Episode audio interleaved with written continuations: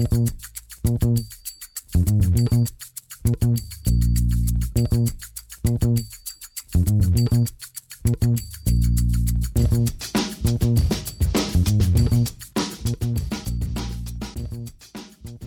damit hallo und herzlich willkommen zu Football Rausch. Mein Name ist Tim Rausch und an meiner Seite ist wie immer Rahman Ruppreil. Hallo Rahman.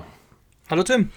Ja, die letzte Folge vorm Saisonstart steht an und wir haben sehr gute Neuigkeiten für euch im Gepäck. Ich hoffe, es sind sehr gute Neuigkeiten, denn das Football-Rausch-Frühstück wird zurückkommen. Ähm, der eine oder andere, der vielleicht schon letztes Jahr uns gehört hat, der weiß, dass Rahman und ich uns irgendwie um, wann war es, 5 Uhr morgens äh, nach ja, dem Spieltag? Ja, die Spiel, also das Monday Night, nee, das Sunday Night Game das gucken wir noch zu Ende und das endet immer so gegen halb sechs.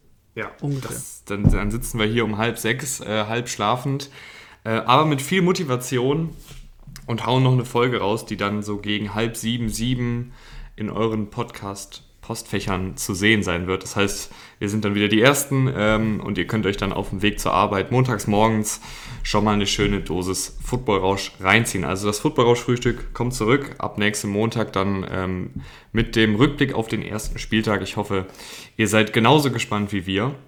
Und wir haben uns gedacht, kurz vorm Saisonstart äh, hauen wir nochmal ein Power-Ranking raus. Wo stehen die einzelnen Teams? Was denken wir, wo die Reise hingehen kann? Äh, ich kann schon mal vorwegnehmen, das Power-Ranking habe ich gemacht und Rahman wird mir dann wahrscheinlich äh, ab und an mal zustimmen, aber auch hier und da mal Kontra geben.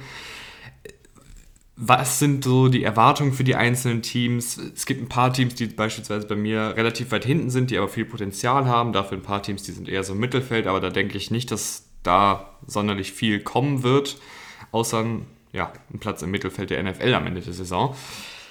Allerdings äh, sind Rahman und ich zeitversetzt im Urlaub, weshalb wir heute jetzt hier am 20. August aufnehmen. Ähm, sollte sich jetzt Tom Brady irgendwie in den nächsten zwei Wochen, bis zum Zeitpunkt, wo ihr die Folge hört, das Kreuzband reißen oder so, schreiben wir es auf jeden Fall in die Beschreibung. Also alle wichtigen Sachen, die von dem 20. August bis zum 6.9., wo ihr die Folge hört, ungefähr. Ist es der 6.9. Rahman? Ja, ich weiß es gerade gar nicht. Es ist der 6.9. es ist der 6.9 bis zum 6.9. Ähm, alles, was da an wichtigen Verletzungen oder Sperren oder was auch immer da kommen kann, äh, steht dann auf jeden Fall in der Beschreibung und inwiefern das das Team beeinflusst. Aber wie immer werden wir natürlich auch unsere Reaktionen zu allem rund um die NFL und auch während der Saison auf Twitter und Instagram preisgeben. Gerade ähm, während des Spieltages äh, sind wir immer relativ aktiv auf Twitter. Da könnt ihr auch gerne immer vorbeischauen. Das wäre es glaube ich, mit der Saisonvorbereitung, was, das, äh, was die Informationen angeht, oder? Ja, das wär's. Wir können starten. Dann präsentieren uns mal dein Power Ranking. Wer ist dann an 32? Ja, Trommelwirbel auf Platz 32, die Houston Texans. Ähm, es fängt jetzt hier schon an. Natürlich kann es sein, dass ähm, am 6.9., wo ihr die Folge hört, ein bisschen mehr Klarheit ist bei Deshaun Watson, ob er spielt, ob er nicht spielt. Wenn er spielt, sind die Texans für mich nicht das 32 äh, beste Team. das schlechteste Team. ja, wenn, wenn Watson spielt, sind die Texans nicht das schlechteste Team, aber Stand jetzt ähm, ist, sind die Texans einfach das schlechteste Team der NFL und ich glaube, da gibt es auch nicht sonderlich viel zu diskutieren. Nee, da gibt es nicht viel zu diskutieren. Ich finde die Frage spannend, wo, wo du die Texans sehen würdest, falls Deshaun Watson spielt. Ähm, einfach mal rein hypothetisch. Aber selbst dann sind sie nicht viel, nee. viel höher. Also vielleicht ähm, bestenfalls zu so 25, 26, ehrlich gesagt, weil Deshaun Watson hat letztes Jahr eine beinahe MVP-Saison gespielt. Nach einem Stotterstart, sage ich mal, aber dann hinten raus war es richtig gut.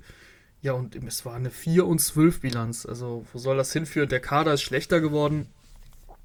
Eigentlich hast du überall quasi, gefühlt hast du überall Backups. Ähm, gefühlt, betone ich da, aber ihr wisst, was ich meine, deswegen ja, also selbst mit Watson wäre das auch nicht so viel besser. Platz 31 habe ich tatsächlich die Jacksonville Jaguars, Rahman. Ähm, ja, Trevor Lawrence ist da, aber das ist, glaube ich, eher dem geschuldet, dass ich glaube, dass die Jaguars einfach noch nicht so weit sind, jetzt ernsthaft nächste Saison ähm, Alarm zu machen. Mir gefallen einige der jungen Spieler, sowohl in der Offensive als auch in der Defensive. Das große Fragezeichen ist für mich allerdings an der Seitenlinie. Ähm, Head Coach Urban Meyer bin ich bisher, was ich so gehört und gesehen habe, nicht wirklich überzeugt, dass er jetzt derjenige ist, der die Jaguars auf einen richtig guten Kurs bringt. Ähm, und deshalb landen sie bei mir nur auf Platz 31. Aber das ist eben eines dieser Teams. Das ist ein jetzt sehr junges Team mit einem jungen, talentierten Quarterback. Die können natürlich am Ende der Saison auch gut im Mittelfeld stehen, ähm, wenn sich die ganzen Youngster entwickeln. Ja, 31 finde ich ein bisschen hart. Ähm, da kommt ein anderes Team wahrscheinlich. Wahrscheinlich kommt es dann 30, aber ich kann es ja vorwegnehmen. Also die Lions, ähm, da erwarte ich noch weniger als von den Jaguars. Ich glaube, dass Trevor Lawrence äh, in seinem Rookie-Jahr er wird nicht schlechter spielen als Jared Goff. Also auf Quarterback ähm, wird sich da nicht viel tun. Klar, Trevor Lawrence ist noch unerfahren, aber so gut ist Goff eben auch nicht. Deswegen tut sich da nicht viel. Und ansonsten finde ich die Offense eigentlich ganz nett, die die Jackson Jaguars da so haben. Rein vom Spielermaterial her. Mm, und in der Defense, ja, da, da sind schon viele Lücken, aber ich weiß nicht einfach, mit den Lions kann ich irgendwie gar nichts anfangen dieses Jahr.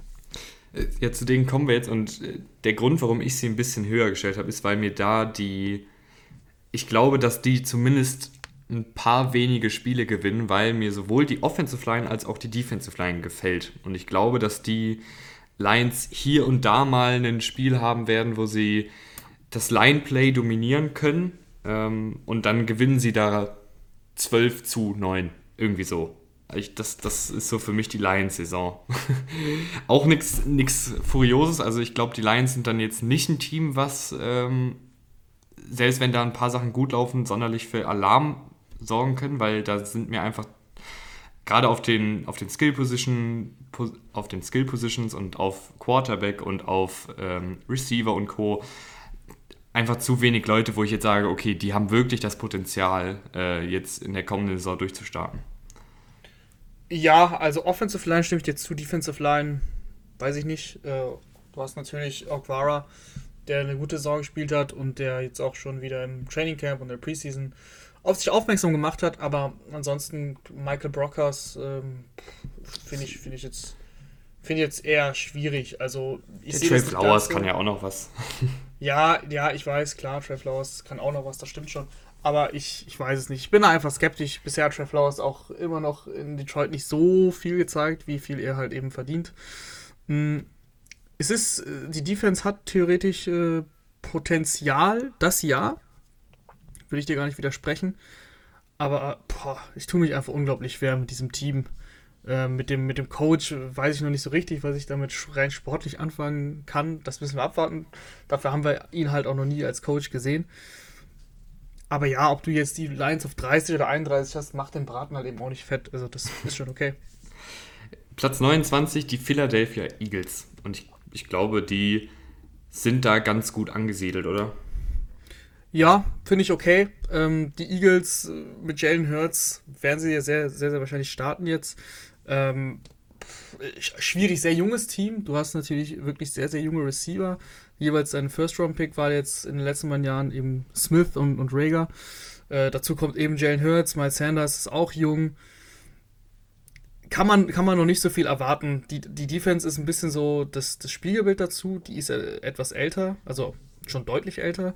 Da sind schon sehr, sehr viele Veteranen. Ähm, inwiefern die noch alle ihre Leistung zeigen können. Also meistens ist es ja so, dass dann die Namen größer sind als die Leistung. Deswegen Platz 29. Äh, ohne dass ich jetzt alle Teams im Kopf habe, es kommen ja gleich noch ein paar, hört sich das aber schon ganz gut an. Nur 28, um genau zu sein. ja, die Eagles sind für mich so ein Team, da geht es jetzt auch in erster Linie gar nicht finde ich, darum, jetzt irgendwie äh, um die Playoffs mitzuspielen, sondern es geht erstmal darum zu gucken, hast du einen Franchise Quarterback. Ähm, mir gefällt, dass die jetzt Hurts allein die Chance gegeben haben, zu zeigen, okay, ähm, du hast jetzt hier eine Saison, du hast eine Offensive Line, die ein bisschen fitter ist. Du hast zumindest jetzt einen Devontae Smith, der in der Theorie ein guter Receiver sein kann. Du hast zwei gute Tight Ends mit Ertz und Goddard zeig mal, was du kannst. Und ich glaube, die Defensive wird zwar wieder ähm, ordentlich Alarm auf den Quarterback machen, weil ich finde, die haben da einige gute, aber eben auch ältere Pass-Rusher. Aber die Secondary ist für mich so ein großes Fragezeichen. Die Linebacker sind auch eher ein unteres Mittelmaß. Ich glaube einfach, dass die, dass die Eagles ähnlich wie die Lions hier und da mal ein Spiel gewinnen können. Ähm, wenn sie eben, wenn die Offensive mit Hurts den Gegner in Grund und Boden laufen kann und die Defensive Line ordentlich Druck auf den Quarterback machen kann. Aber sonderlich super viel Upside sehe ich bei den Eagles nicht. ja, je nachdem, wie sich eben Hertz entwickelt. Aber ansonsten, ähm, die ganze Offense, würde ich sagen, also bis auf die Offensive Line, ist es ja wirklich sehr, sehr jung und, und talentiert. Und ich hoffe auch, dass Goddard jetzt ähm, mehr Snaps als Ertz sieht. Trade-Gerüchte um Ertz, die halten sich hartnäckig. Ähm, mal sehen, ob da noch was passiert, ob da vielleicht in der Saison was passiert. Äh, aber wie gesagt, ansonsten hast du von den Startern auf den Skill-Positions sehr, sehr junge Spieler und dementsprechend finde ich schon, dass du ähm, viel Potenzial hast und vielleicht überraschen die Eagles sogar. Aber ja, äh, viel weiter als, also viel mehr als das wird es nicht sein. Du hast schon ganz richtig gesagt. Es geht um die Entwicklung der jungen Spieler und es geht eben darum zu sehen, okay, was ist Hertz jetzt genau? Ist das unser Quarterback oder nicht? Dieselbe Frage ähm, müssten sich die Panthers auch mit Sam Darnold stellen. Und die Panthers landen für mich auf Platz 28. Und ich glaube, das ist wirklich ein Team, die könnten mich sehr positiv überraschen, weil ich finde, das ist ein sehr junges Team. Du hast einen, einen guten jungen Offensivkoordinator mit Joe Brady. Ich glaube, die Panthers sind das zweitjüngste Team der Liga. Ähm, mir gefällt da sehr viel bei den Panthers, gerade in der Defensive. Ähm, Brian Burns ist, finde ich, ein, ein Starspieler. Du hast noch Jeremy Chin, du hast David Brown, die beide in ihr zweites Jahr gehen.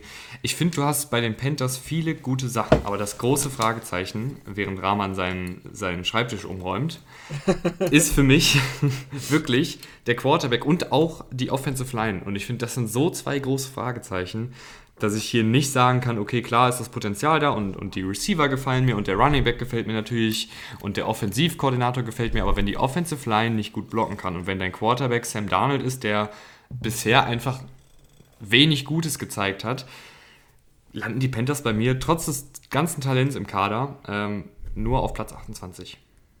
Ich glaube, dass du dazu pessimistisch bist du alter mhm. Panthers-Fanboy. Ähm, ich bin da deutlich optimistischer als du. Sam Darnold ist natürlich eine Wundertüte.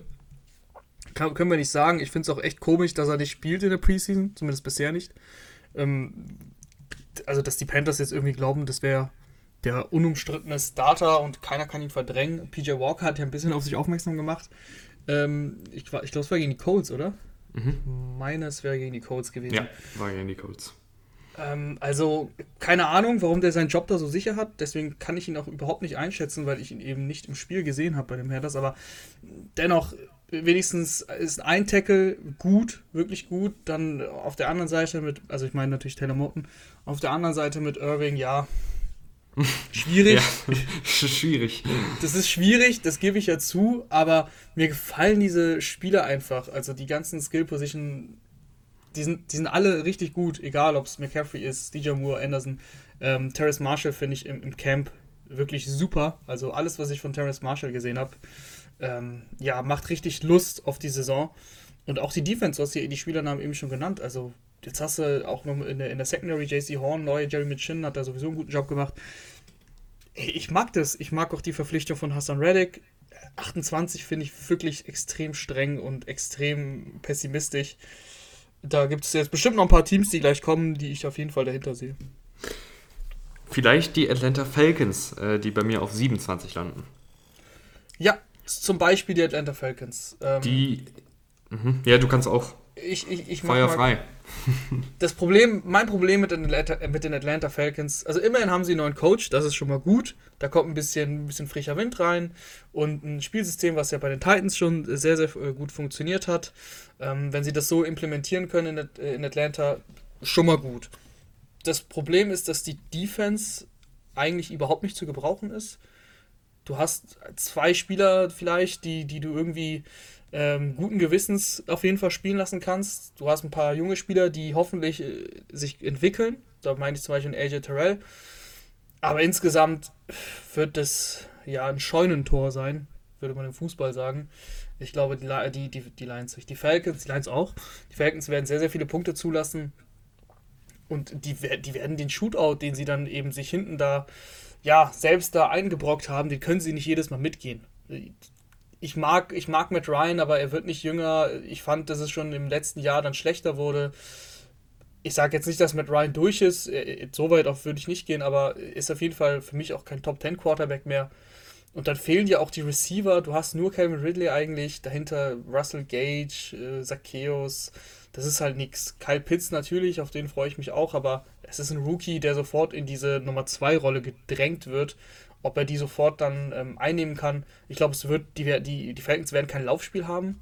mit Mike Davis. Ähm, das, das Laufspiel wird quasi nicht äh, existent sein. Also das wird, also ich glaube, das wird so ein bisschen in die Richtung von den Steelers letztes Jahr gehen, dass, dass Ryan ohne Ende werfen wird. Ja, aber ich, ich bin mir da einfach ein bisschen sicherer, was die Offensive Baseline angeht. Also ich glaube halt, dass die Falcons nicht ganz das, also auf keinen Fall das Potenzial des Panthers-Teams haben, aber da bin ich mir, da weiß ich zumindest einigermaßen, was ich kriege. Und bei den Panthers ist es halt eine absolute Wunder, die natürlich auch äh, sehr positiv ähm, sich äußern kann und dass die Panthers dann am Ende ähm, irgendwie im Mittelfeld oder oberen Mittelfeld sogar landen, wenn halt ein Donald einschlägt, wenn die Defensive noch einen Schritt nach vorne macht und und und. Ja, also man kann auch, also die Falcons auf 27 ist jetzt auch nicht so verkehrt. Vor allem, wie gesagt, Matt Ryan ist immer noch ein Quarterback, der, der in der NFL spielen kann und sagen wir mal, Top 15 Quarterback ist er ja schon. Ich bin da immer ein bisschen strenger, weil, weil viele immer auf Matt Ryan hören und ja, MVP 2016 und Super Bowl und so weiter, teurer Vertrag. Da will ich immer so ein bisschen besänftigen, ja, so gut wie er damals war, ist er halt nicht mehr. Aber man, also, dass die jetzt höher sind als das Team von Sam Darnold, äh, da kann man Argumente für finden. 26 die Las Vegas Raiders. Ähm, ein Team, was für mich mit eine der schlechteren Off-Seasons der Liga hatte. Also wirklich viele, viele Starter verloren. Ähm, gerade die Offensive Line ist jetzt, finde ich, von einer, von einer Offensive Line, die wirklich gut war letztes Jahr, zu einer Offensive Line gegangen, wo man zumindest von Center bis Right Tackle inklusive mehr Fragen als Antworten hat. Ähm, und das, finde ich, war auch immer so ein bisschen die Stärke der Raiders, dass du eben über diese starke Offensive Line K die saubere Pocket gegeben hast, dass du über die starke Offensive Line äh, das, das Laufspiel um Josh Jacobs gut aufziehen konntest und variabel aufziehen konntest. Und ich, ich habe echt, hab echt Sorgen, dass, dass die Raiders Offensive Line ähm, unfassbar äh, einen Schritt nach hinten macht, einen unfassbar großen Schritt nach hinten macht und dadurch so dieses ganze, diese ganze Offensive Scheme auch einen Schritt nach hinten macht und Derek Carr einen Schritt nach hinten macht und Josh Jacobs vielleicht einen Schritt nach hinten macht. Und die Defense, ja, bei den Raiders müssen wir ja nicht viel über Defense reden. Ähm, die wird auch nicht gut sein. Dafür ist, das, ist die individuelle Qualität nicht da, dafür ist die Kadertiefe nicht da. Ähm, auch ein neuer Coach da. Ich, ich ich sehe einfach, die Raiders ist für mich so ein Team, die haben zum Beispiel, finde ich, nicht sonderlich viel Potenzial. Also ich, ich sehe jetzt keine Welt, in der die Raiders auf einmal deutlich besser sind als letztes Jahr. Ja, nee, das, das sehe ich auch nicht. Bin bei der Offensive Line nicht ganz so streng wie du. Ähm, ich ich glaube schon, dass Leatherwood sich auf Right Tackle zumindest so eingrooven wird, dass er jetzt nicht eine Schwachstelle wird ähm, Andre James und, und, Denzel Good oder, oder ob dann Nick Martin auf Center startet. Ja, das ist äh, in der Interior Line schon schwierig auf Center und Right Guard, aber Colt Miller und Leatherwood, das kann ich, ich, ich kann mir eine Welt vorstellen, wo das auf jeden Fall gut geht. Ansonsten auch also diese, diese Free Agency Verpflichtung dann mit Kenyon Drake und Josh Jacobs jetzt im Backfield, weiß ich jetzt auch nicht genau, was das soll. Also für mich ist Kenyon Drake jetzt auch nicht der mega Receiving Bag, für den ihn manche halten. Hm, das war ja schon auch bei, bei den Cardinals nicht. Derek Carr ist Derek Carr. Also der Braucher, also wenn da die, es kann halt richtig schlecht laufen, wenn da wirklich es so kommt, wie du glaubst, dass die Offensive Line dann häufig kollabiert, dann ist Derek Carr halt wirklich nicht gut. Also unter Druck ist Derek Carr wirklich einer der schlechteren Quarterbacks. Wenn er eine saubere, saubere Pocket hat, dann, dann sieht das schon ganz anders aus, aber das äh, kann man ja jetzt nicht bei, bei, der, bei der Häufigkeit oder bei den meisten Spielzügen kannst du das ja nicht erwarten. Defense hast du schon gesagt, ähm, schwierig. Du hast schon ein paar Spieler, die mir eigentlich ganz gut gefallen, aber die, die Coaching-Änderung da mit, mit Gus Bradley, ich habe da so ein bisschen Hoffnung, dass da zumindest dann was geht, was, dass es ein bisschen besser wird.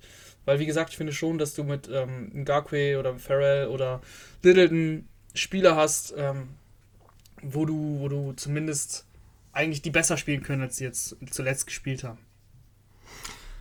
Platz 25 landen bei mir die New York Giants. Ähm, auch so ein Team, Quarterback, wissen wir nicht so wirklich, was wir mit Daniel Jones bekommen. Auch hier Offensive Line für mich ein absolut riesiges Fragezeichen. Ähm, die Skill-Position-Spieler, auch hier, also eigentlich ist die Giants-Offensive doch sehr ähnlich zu der Panthers-Offensive. Du hast viele gute Skill-Position-Spieler, ähm, aber du hast, finde ich, eine wackelige Offensive Line und einen Quarterback, wo wir einfach nicht genau wissen, ähm, wen kriegen wir da? Aber für mich ist Daniel Jones trotzdem nochmal besser als Sam Darnold bisher in seiner Karriere. Ähm, ja, aber Sam Darnold hat auch unter Adam Gase gespielt. Das darf man nie vergessen. Und deswegen würde ich mal, ich würde einfach Sam Darnold gerne in dieser Offense sehen. Äh, mit, mit Brady als sein äh, Offensive Coordinator und Daniel Jones. Nee, ehrlich gesagt, Daniel Jones. Ich habe schon wieder im Training ein paar Plays gesehen und auch in der Preseason. ähm, das ist, da, da, da glaubst du wirklich teilweise, was sieht denn der jetzt da? Und das ist wirklich, da steht da niemand und dann wirft er halt zum Gegner. Es ist ganz komisch, ganz merkwürdig. Ich habe kein Vertrauen in Daniel Jones, keine Hoffnung in Daniel Jones. Die Skill Position Player sind super, aber das wird den Giants nicht viel bringen. Ich mache mir auch noch Sorgen um Kenny Golladay.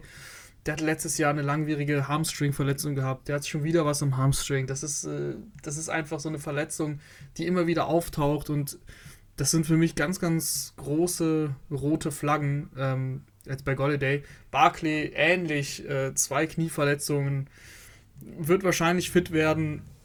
Spätestens in Woche 3 heißt es, vielleicht ist er schon zur Saisonstart da, kann man noch nicht genau sagen, zumindest jetzt, wo wir aufnehmen.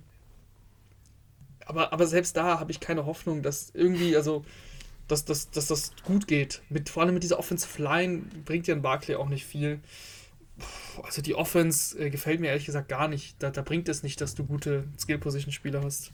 Mhm. Was, was mir aber ganz gut bei den Giants gefällt, ist die Defensive. Also Patrick Graham, der Defensivkoordinator, hat ja letztes Jahr ähm, dieses 3-3-5-System da etabliert. Und das, finde ich, hat schon ganz gut geklappt. Da haben sie auch echt ein paar Offensiven äh, mit ausgehebelt und gute Defensive, disziplinierte Defensive gespielt. Und ich glaube auch, dass die Giants Defense zumindest wieder irgendwo so um die Top 10 rumrangieren wird. Und ich glaube, dass sie so dann auch ein paar Spiele gewinnen, weil Daniel Jones, wenn, wenn Daniel Jones einen guten Tag hat, dann ist das ja auch eine gute Offense. Also dann ist, kann die Offensive Line natürlich wackelig sein, aber ich glaube, dann können die trotzdem ihre Punkte auflegen. Und die Defensive hält die ein oder andere Offensive, glaube ich, schon in Schach. Ja, die Defense gefällt mir auch gut. Ähm, eine wirklich gute Secondary. Ob Logan Ryan immer noch Starter-Format hat, aber ich meine, du hast Savin McKinney dahinter, also sonst rückt der rein. Die ist auch ganz, ganz gut besetzt, auch in der Tiefe allgemein, ähm, der Pass Rush gefällt mir eigentlich auch ganz gut. Und du hast schon letztes Jahr gesehen, das waren wirklich sehr gute Ansätze. Sie haben da jetzt keinen kein Leistungsträger verloren. Ich glaube auch, dass die, die Giants viele Spiele äh, zumindest eng gestalten werden und äh, so eben auf ihre Siege kommen. Aber mich nervt ein bisschen, dass die, dass die Giants seit zwei Jahren auf der, oder drei Jahren so ein bisschen auf der Stelle treten. Ähm, zumindest dieses Jahr hätte ich mir dann doch gewünscht, dass, dass sie was getan hätten auf Quarterbacks, umso mehr ich drüber nachdenke. Klar, so, ich sage auch immer, man muss den Quarterbacks Zeit geben, aber ich, ich finde einfach, dass Daniel Jones mir zu wenig gezeigt hat, um ihm zu vertrauen. Platz 24, ähm, die Nachbarn, die New York Jets.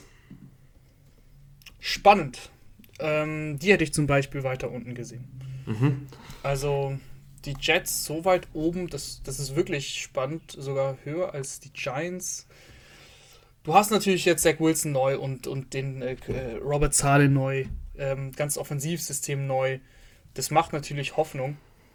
Aber ähm, wir nehmen rechtzeitig auf und haben zum Beispiel die Verletzung von ähm, Carl Lawson mitbekommen. Also das ist natürlich in der Defensive Line ein ganz wichtiger Part, der dir wegfällt. Das tut mhm. echt weh. Und ähm, aktuell sind auch, glaube ich, noch ein paar Receiver verletzt, aber ich glaube, bis zur Saisonstart, das wird schon, das wird sich schon wieder einrenken. Es ist schon viel Unerfahrung auch. Also es fängt natürlich beim, beim Head Coach an, beim Quarterback äh, geht es weiter. Receiver, Corey Davis, ja, kann er da die Nummer 1 werden? Würde ich auch gern abwarten, bin ich mir nicht sicher. Offensive Line ist okay. Weißt du, was da das Problem ist? Ich finde die Offensive Line, die sieht auf dem Papier gut aus und wir haben ja auch in den Division Previews ähm, viel über die Offensive Line und die einzelnen Spieler geredet. Und ich will jetzt auch nicht wieder zu viel in die, in die Preseason reinpacken. Aber man liest immer wieder, äh, gerade bei diesen, ähm, bei diesen Trainingseinheiten, wo sich die Teams zusammentun, also dann, dass die Jets, weiß ich nicht, mit den Giants trainieren oder, oder wem auch immer, dass Zach Wilson total oft hypothetische Sex kassiert. Ähm, und ich weiß nicht, woran das liegt. Ich weiß nicht, ob ähm, Wilson vielleicht tendenziell den Ball zu lange hält oder, oder was da das Problem ist. Aber irgendwie habe ich jetzt voll oft schon gelesen, dass die Offensive Line sehr, sehr viele Sex zulässt. Und das ist natürlich etwas, was einem, gerade einem jungen Quarterback äh, überhaupt nicht in die Karten spielt. Also spielt ja kein Quarterback in die Karten, aber gerade für einen jungen Quarterback wäre viel Druck zu Beginn der Karriere gar nicht gut. Ähm, das ist ja. auch etwas, was, was, mich so ein bisschen noch verunsichert. Aber warum ich sie so hochgepackt habe, ist, mhm. an sich gefällt mir Zach Wilson, der Spieler, gut. Ähm, mir gefällt auch das potenzielle Offensive Scheme, was sie laufen werden unter Mike LaFleur, der ja aus, von den 49ers kommt. Und ich glaube, dass, dass Saleh, ja, Carl Lawson ist jetzt verletzt. Das ist auch etwas, was ähm, dieses Team natürlich schlechter macht. Aber ich glaube, dass Robert Saleh trotzdem jemand ist, der auch so ein bisschen was aus Rotationsspielern rauskitzeln kann und der diese Defensive eine, die ja auch schon die letzten Jahre eigentlich ganz gut war, zumindest gegen den Lauf, ähm, eine gewisse Identität geben kann. Und so ein Mindset. Ich bin, ich bin gespannt. Also, ich bin gespannt. 24 finde ich, wie gesagt, etwas zu hoch, aber who knows? Wir werden es sehen. 23 Cincinnati Bengals. Finde ich auch sehr hoch. Auch da sehe ich die Panthers besser. Aber wir machen mal, also ich gehe jetzt mal auf die Bengals ein und lasse die Panthers mal beiseite. Gute Offense, kann man, kann man nicht sagen. Wenn Joe Burrow äh, seine Verletzungen quasi überstanden, also er hat sie überstanden, aber wenn er quasi genauso spielt wie letztes Jahr, eigentlich sollte er sich ja verbessern sogar, ist sein zweites Jahr, ähm, hat, die, hat die Offseason jetzt komplett mitgemacht. Das Problem, äh, was ich sehe, ist äh, die Defense. Die ist ähm, für mich äh, ein, eigentlich ein, kein komplettes Fragezeichen. Da, das, da habe ich wirklich eigentlich kaum Hoffnung. In, in ganz, ganz wenig Spielern äh, sehe ich da die wirklich, wo ich mir sicher bin, okay, die liefern ab. Ähm, und die Interior Offensive Line, die ist auch mhm. ähm, nicht gut besetzt, muss man einfach so sagen. Die Tackles äh, sind okay, aber die Interior Line, wenn da der Druck von, von innen zu häufig durchbricht, das wird im Laufspiel schon äh, nicht helfen, wenn die Interior Line nicht gut ist. Also ich glaube, Mixon könnte wieder ein paar lange Arbeitstage haben. Und ähm, ja, wie gesagt, die Defense, äh, die wird auch nicht viel Land sehen. Da, war, da hatten wir, glaube ich, schon in den Division Previews hin und her diskutiert. Ich, ich finde diese Defensive besser. Ich finde, ähm, mir gefallen da ein paar Spielernamen. Mir gefällt tatsächlich auch die Secondary, obwohl da natürlich, das ist so ein bisschen ein Spiel mit dem Feuer, weil man hat äh, hier und da ein paar Spieler, wo man nicht genau weiß, was kriegt man jetzt von einem Chidobe Awusi, was kriegt man von einem Trey, Trey Waynes. Ähm, wenn die natürlich gut spielen, ist das eine, eine solide Defensive. Ist jetzt keine Defensive, die Bäume ausreißt, aber ich glaube, das ist auch keine Defensive, die jetzt komplett äh, zerschossen wird. Meine große Hoffnung in die Bengals ist eben Joe Burrow, ist dieses, dieses, dieses Receiver-Trio oder fast schon Quartett, wenn man Auden Tate noch mitzählt, den ich auch ganz gut finde als situativer äh, Right Receiver. Und die Offensive Line, ja, die ist, die ist immer noch wackelig. Ähm, gefällt mir auch nicht, dass sie da so wenig gemacht haben in der Offseason. Also ich hätte mir dann noch dann doch nochmal einen Guard mehr gewünscht oder einen Center, ähm, der da noch um den Starterplatz kämpfen kann. Aber ich habe echt eine Menge Hoffnung in Joe Burrow, ehrlich gesagt. Das ist der Grund, warum mhm. die Bengals bei mir relativ hoch sind. Ja, ja, ja. Wir werden es sehen. Ich sag, du täuschst dich, aber. Platz 22, Rahman, sind bei mir die Denver Broncos. Und das ist ja ein Team, das hat alles außer den Quarterback und deshalb sind sie bei mir so weit unten. Ja, es, es tut ein bisschen weh. Ich kann es verstehen. Ich hätte sie gerne höher, aber Quarterback ähm, ist natürlich schwer. Also Drew Lock wird starten, gehe ich mal von aus. Ähm, Teddy Bridgewater ist so ein bisschen das, das, das Sicherheitsquarterback, falls äh, es mit Lock halt schief geht. Ähm, Spoiler, es wird schief gehen. Kommt halt Teddy Bridgewater rein. Aber ansonsten hast du wirklich eigentlich eine brutale Mannschaft. Ähm, ich, ich sehe wenn ich mir den Kader so angucke, eigentlich auf gar keiner Position wirklich eine Schwachstelle. Also außer Quarterback halt. Und du hast halt hoffentlich äh, zu dem Zeitpunkt, wo es hört, noch Andre Mins im Kader. Den darf man genau, nicht der vergessen. Kommt noch, der kommt noch dazu. Also der Pass, äh, Pass Rush ähm, ist noch, noch mal besser geworden durch Mins. Aber du hast ja noch Herren wie Bradley Chubb, Vaughn Miller. Äh, ja, die können sich dann vielleicht auch ein bisschen was von ihm abgucken. Ja, also. ja, es ist, äh, ja, vielleicht, wer weiß. nee, ähm, die Secondary ist äh, richtig gut, tief besetzt. Ich, ich tue mich einfach schwer mit den Broncos. Ich, ich hoffe einfach, dass Drew Lock ähm, ja, irgendwie sich weiterentwickelt und plötzlich die Fehler auch einfach abstellt, weil das ist so ein bisschen das Problem. Ist ja so ein bisschen James Winston für Arme, wie ich finde. Ähm, mhm. ist, ist auch nicht ganz so gut. Also so eine 5000 Yard Season traue ich ihm jetzt nicht zu. Hat er ja auch noch nicht gezeigt. Aber ähm, er, er, spielt auch sehr gerne offensiv, äh, aggressiv, denkt immer, er kann noch das Big Play machen, wirft sehr häufig, sehr gerne tief. Aber ja, macht halt auch viele Fehler. Mm, und ob er das abstellen kann, bin ich skeptisch. Wir machen weiter mit den Dallas Cowboys auf Platz 21. Ist das zu niedrig für dich? Ja, das ist schon auch streng. Auch streng. Äh, es ist zu niedrig. Ich, ich habe gerade ein paar Teams im Kopf, die gleich kommen werden. Mm, die würde ich schon dahinter sehen. Ich, ich sehe die Cowboys jetzt irgendwie nicht im, also wirklich nicht im Contender-Modus, aber zumindest Mittelfeld in der NFL mit der Offense, das glaube, das würde ich schon sagen. Also Dak Prescott ist auch ein bisschen ähm, fraglich, wie das mit der Verletzung jetzt so ist mit der Schulter. Das war ja, der Knöchel ist eigentlich ausgeheilt, aber jetzt die Schulter zwickt. Und er hat jetzt auch gesagt, dass er auf jeden Fall spielen wird, aber ich habe auch gelesen, dass er sehr wahrscheinlich nicht bei 100% sein wird bei, zum Saisonstart. Und das ist sowas ist halt auch immer gefährlich. Aber mit einem, mit einem Prescott, äh, der zumindest auf dem Feld steht, ist diese Cowboys Offense schon deutlich besser als letztes Jahr. Offensive Line ähm, sind die Spieler, äh, die, die wichtigen Spieler, die letztes Jahr alle ausgefallen sind, sind wieder da. Also Lyle Collins, äh, Tyron Smith ist, ist zurück, ähm, Zach Martin müsste auch zurück sein. Also da sind, die sind alle wieder da. Deswegen glaube ich, dass diese Mannschaft schon besser wird. Defense gefällt mir nicht, aber ich glaube eben so umgekehrt zu den Falcons, dass die Cowboys genauso in, in die Shootouts geraten, aber häufiger halt als Gewinner vom Platz gehen können, zumindest vom Potenzial her. Ja, bin ich, bin ich tatsächlich bei dir. Ich konnte es irgendwie nur nicht rechtfertigen, mit der Defensive sie noch viel höher zu packen. Und weil eben auch ähm, Prescott, ja, er kommt zurück, aber kommt er auch wirklich voll zurück? Du, du hast es ja gerade schon gesagt, dass, dass, da die Schulter zwickt und dass es dann wieder nicht bei 100% ist. Und ich habe ehrlich gesagt auch einfach null Vertrauen in, in das Coaching. Also das muss ich mhm. wirklich sagen, wenn, wenn jetzt bei den Cowboys irgendwie ein innovativer, junger Headcoach mit einem mit einem erfahrenen Defensivkoordinator oder mit einem abgezockten Defensivkoordinator wäre, wäre ich da irgendwie schon optimistischer. Aber ich glaube einfach nicht, dass, dass Mike McCarthy und Dan Quinn in der Kombi ein, ein Coaching-Staff ist, der wirklich jetzt unter dem wirklich jetzt einige Spieler einen großen Schritt nach vorne machen oder einige Rotationsspieler sich gut entwickeln ich, ich bin einfach kein Fan von McCarthy und Quinn. Das ist dann auch jetzt irgendwie sehr subjektiv, klar. Ähm, aber das ist ja dann auch am Ende des Tages mein Power Ranking. Und in meinem Power Ranking, Rahman, sind dann auf 20 die Chicago Bears.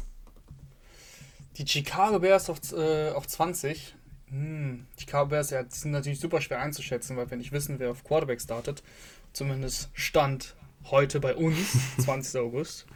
Ähm, es wird wahrscheinlich Dalton werden aber mit dem, mit dem Sternchen, dass das Fields irgendwann übernimmt. Ich glaube, aber jetzt müssen wir von Dalton ausgehen, deswegen versuche ich es jetzt auch über Dalton zu ziehen.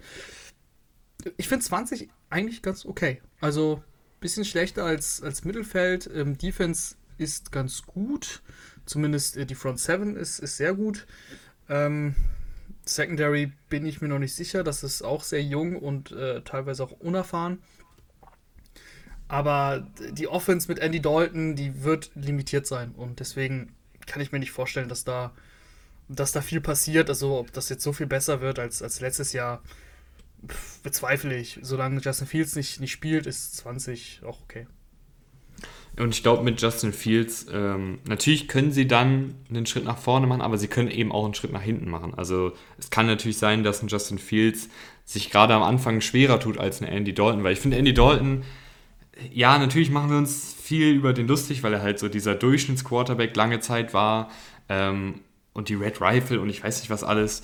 Aber ich finde, Andy Dalton trotzdem ist ja kein katastrophaler Quarterback. Ähm, nee, das sagt ja auch keiner. Deswegen, ich, ich glaube, dass natürlich wollen wir alle viel sehen, aber es kann natürlich auch gut sein, dass ein Fields gerade am Anfang seiner Karriere noch ein bisschen unsicherer und auch einfach noch schlechter ist als ein Andy Dalton.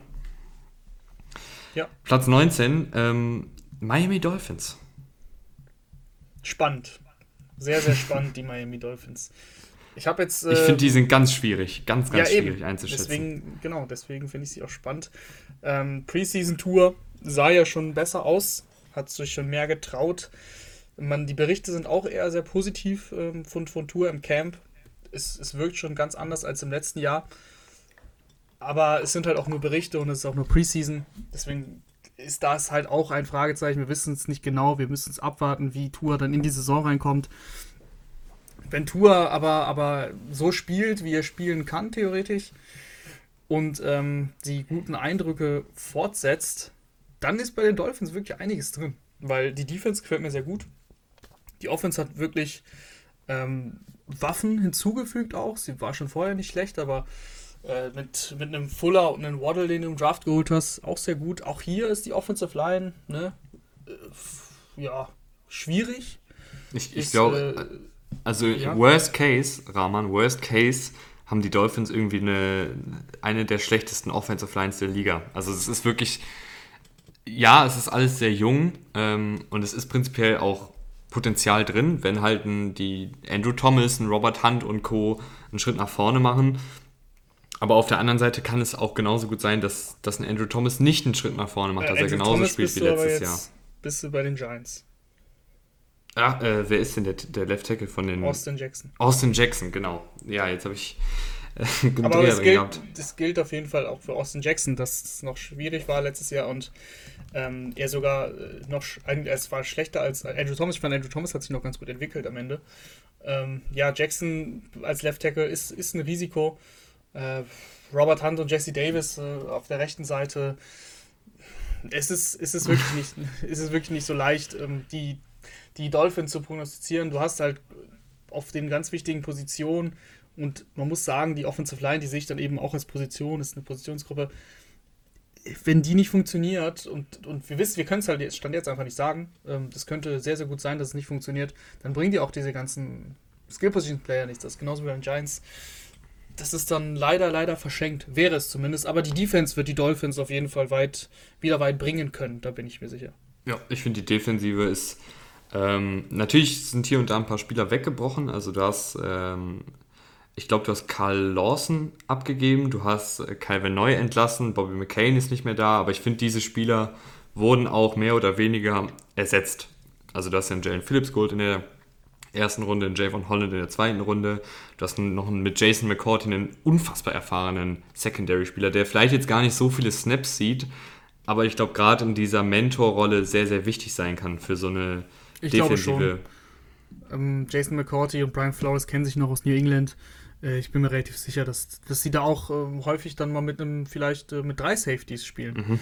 Das kann ich mir schon ganz gut vorstellen. Diese Defense, die macht Spaß, die ist variabel, ähm, die ist gut, gut gecoacht. Und äh, ich glaube, dass die, dass die Dolphins mit ihren Special Teams und Defense ähm, einige Spiele tatsächlich äh, gewinnen können. Aber es kann auch sein, dass das Tour jetzt durch die Decke geht plötzlich äh, und so eine Lamar Jackson-Saison spielt, wo man sich ja auch damals nicht sicher war, was im zweiten Jahr kommt. Wer weiß, wer weiß das schon heute. Ähm, und dann hat dieses Team natürlich mega Potenzial. Das ist auch mhm. klar. Ein Team, was für mich eher weniger Potenzial und ich glaube, da bin ich auch ein bisschen niedriger als so der Konsens ist mein 18. Team, nämlich die Pittsburgh Steelers. Tatsächlich ja, äh, also, nicht mal Mittelfeld. also schon Mittelfeld, aber nicht, nicht mittleres Mittelfeld. Also, also ich bin mir, also ich bin da voll bei dir, das hat man ja schon in der Division Previews gehört und also die Steelers ganz schwierig. Ich finde, die Steelers haben fast alles falsch gemacht, was man falsch machen kann in der Offseason ähm, dass sie eben glauben, dass sie im Win-Now-Modus sind. Da fängt es an. Das, das glaube ich nämlich nicht. Dass sie glauben, dass Big Ben das noch machen kann. Das glaube ich nicht. Dass sie glauben, dass ein Running Back nötig war, um die Laufprobleme zu lösen, glaube ich auch nicht. Dass sie die Offensive Line quasi nicht behandelt haben, ähm, ist es ein, ja, ein Drama. Das, das ist ein Drama für mich. Das, diese Offensive Line, wenn ich mir die angucke, da spielt fast jeder auf einer neuen Position oder ist neu oder ist Rookie das, das wird brutal, ehrlich, ehrlich gesagt. Ich glaube, das wird brutal. Äh, Big Ben wird den Ball noch schneller werfen wollen als letztes Jahr schon. Und ich, ich weiß nicht, ob das Najee Harris jetzt äh, alle Probleme da löst.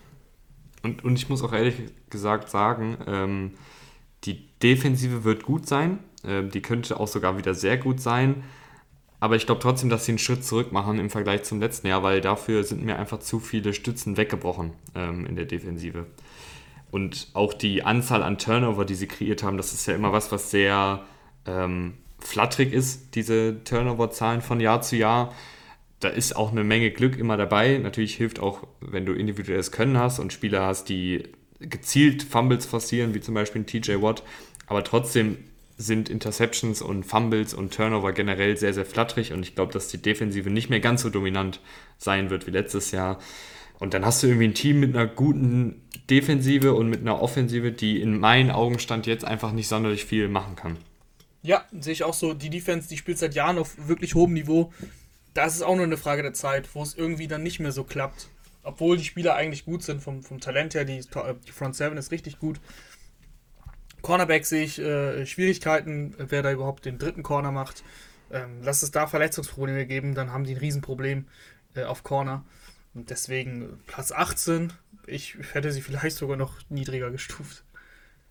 Platz 17 sind bei mir die New Orleans Saints. Äh, auch so ein Team, äh, was so ein bisschen halt jetzt zwischen Win Now und Umbruch ist in der, in der Post-Breeze-Ära.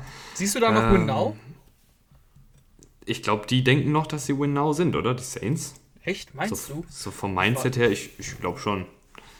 Ja, also äh, logisch, dass ein Sean Payton nicht, äh, nicht jetzt sagt, ja, wir wollen jetzt, ähm, wir wollen jetzt hier unsere Spieler entwickeln, weil ehrlicherweise so ganz so viel zum Entwickeln gibt es da jetzt auch gar nicht. Ähm, du hast jetzt keinen jungen Quarterback, den du hier entwickeln kannst. Oh, Ian Book, sorry. Aber ähm, äh, du hast eigentlich keinen kein Spieler, wo ich jetzt sage, oder nicht viele Spieler, wo ich sage, okay, mach mal langsam jetzt, lass mal ein bisschen tanken. Nee, ähm, deswegen, das hast du nicht. Und die werden jetzt auch nicht denken, wir wollen jetzt hier, wir wollen jetzt hier ein bisschen chillen und jetzt Drew Brees in, im, im, im Ruhestand und jetzt müssen, müssen wir auch nichts mehr machen. Aber ich schau dir das, den Kader an. Also, Receiver ist ein Riesenproblem. Quarterback weißt du nicht mal, wer startet. Zumindest Stand jetzt, muss ich ja immer wieder heute betonen.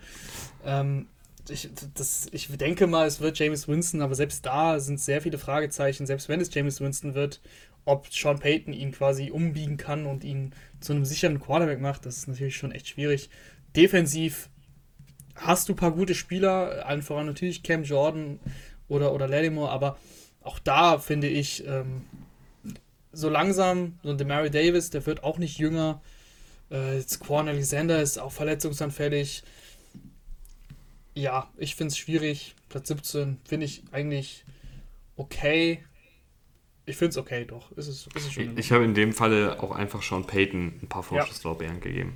Ähm, ja. Weil ich finde, dass er in den letzten Jahren durch sein Coaching, durch sein Scheme, äh, wo auch dann Spieler, die vielleicht bei anderen Teams nichts sehen würden, trotzdem ihre Rolle haben, also Taysom Hill, Deontay Harris und Co. Ähm, ich glaube einfach, dass Sean Payton hier und da durch sein Coaching Spiele gewinnen wird, aber ich, ich finde, dass die Saints vom individuellen Talent her nicht mal Platz 17 der Liga sind. Nee, das finde ich auch. Also da habe ich auch ein bisschen das Sean Payton-Ding mit einbezogen. Vom individuellen Talent her ist das schon, schon deutlich schlechter. Also ich sag mal so, die Quarterback-Frage ist, ist in New Orleans auch schon schwierig, kann man jetzt nicht so genau sagen. Warum sind die jetzt so viel besser als die Broncos zum Beispiel? Mhm. Also, ja, da ist bei mir dann der, der Sean Payton-Faktor. Ja, und, aber der, äh, der wiegt schon ziemlich krass. Die Offensive Line ist auch noch sehr gut, aber gut, das bringt dir wenig, wenn du äh, einen Quarterback schützt, der den Ball nicht gerade auswerfen kann. Aber das müssen wir alles abwarten. Ja, James Winston, äh, ich bitte dich. Platz 16, äh, vielleicht ein bisschen zu hoch, jetzt wo ich so irgendwie die anderen Teams mit dir durchgegangen bin. Die Indianapolis Colts. Deutlich zu hoch. Deutlich mhm. zu hoch. Also, da, das war ein Team, wo ich schon die ganze Zeit gedacht habe, wann kommt es denn jetzt? Ähm, viele Fragezeichen. Quarterback, Carson Wentz, der wird nicht mobil sein, glaube ich. Die Verletzung, die Fußverletzung, das ist etwas, was auch in den letzten Jahren bei anderen Spielern langwierig war. Wirklich so diese, diese klassische äh, Fußgeschichte. Du hast es gleich bei Quentin Nelson. Ich glaube, da wird es nicht so, so krass wiegen. Quentin Nelson ist einfach ein Tier.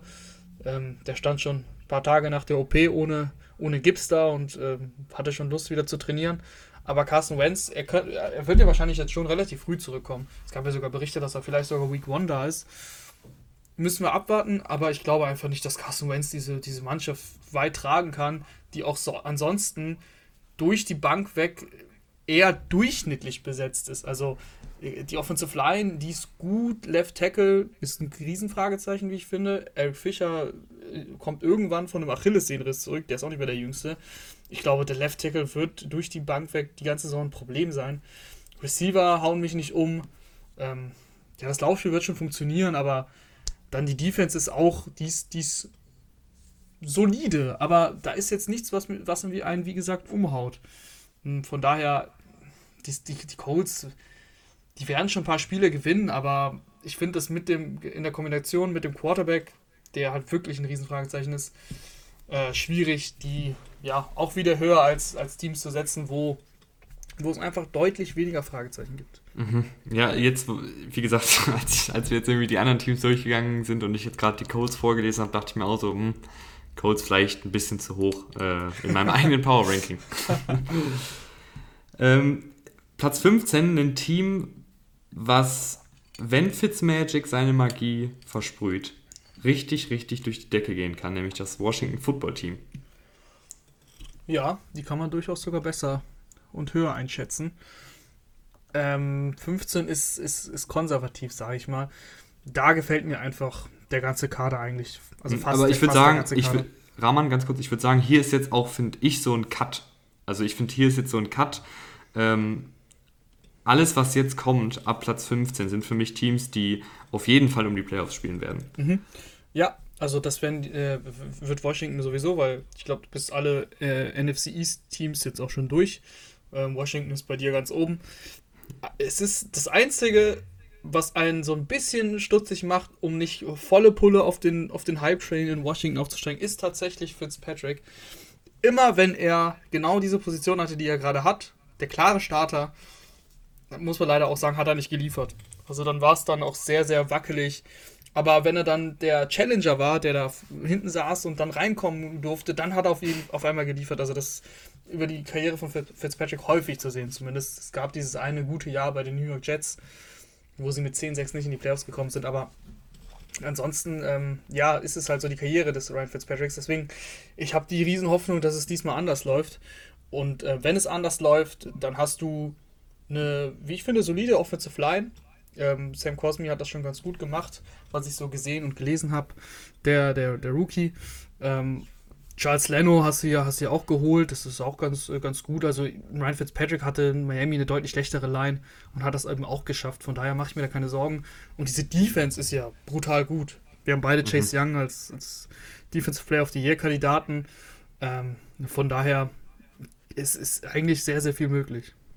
Ich glaube, dieses Team hat zumindest ähm, eine relativ hohe Baseline. Also ich, ich glaube, selbst wenn da einiges schief geht, ist das kein Team, was irgendwie um den Nummer 1 Pick äh, spielen wird oder irgendwo da im, im nee, unteren Drittel Fall. rumdümpelt. Nein, das auf keinen Fall. Die werden durchgehen um die Playoffs spielen, allein weil sie in der NFC East sind.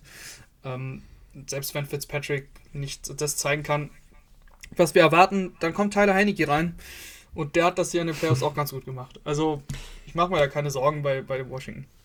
14, die Minnesota Vikings. Äh, ein Team, finde ich, wo mir auch so ein bisschen das, das riesengroße Endpotenzial fehlt, aber was wirklich seit Jahren einfach ein grundsolides Team ist. Ähm, und jetzt bei mir eben auf Platz 14, so nicht ganz in der, in der oberen Riege, aber halt zumindest mit deutlich weniger Fragezeichen als die Colts, als die Saints, als die Steelers und Co. Ja, das stimmt. Ähm, Kirk Cousins ist, ist ein Top 12, Top 13, 14 Quarterback. Das, das ist er. Er ist sehr konstant. Äh, und dann hast du halt mit Devin Cook, Jefferson und Thielen einfach echt wirklich klasse Playmaker. Ich bin gespannt, was Irv Smith uns dieses Jahr zeigen kann. In einer prominenteren Rolle auf Tight End. Die, die Baseline dieser Offense ist sehr hoch. Ähm, allein, allein durch Cook, der auch sehr, sehr konstant mit einer, teilweise auch, also teilweise auch mit einer schlechten Offensive Line sein Ding gemacht hat.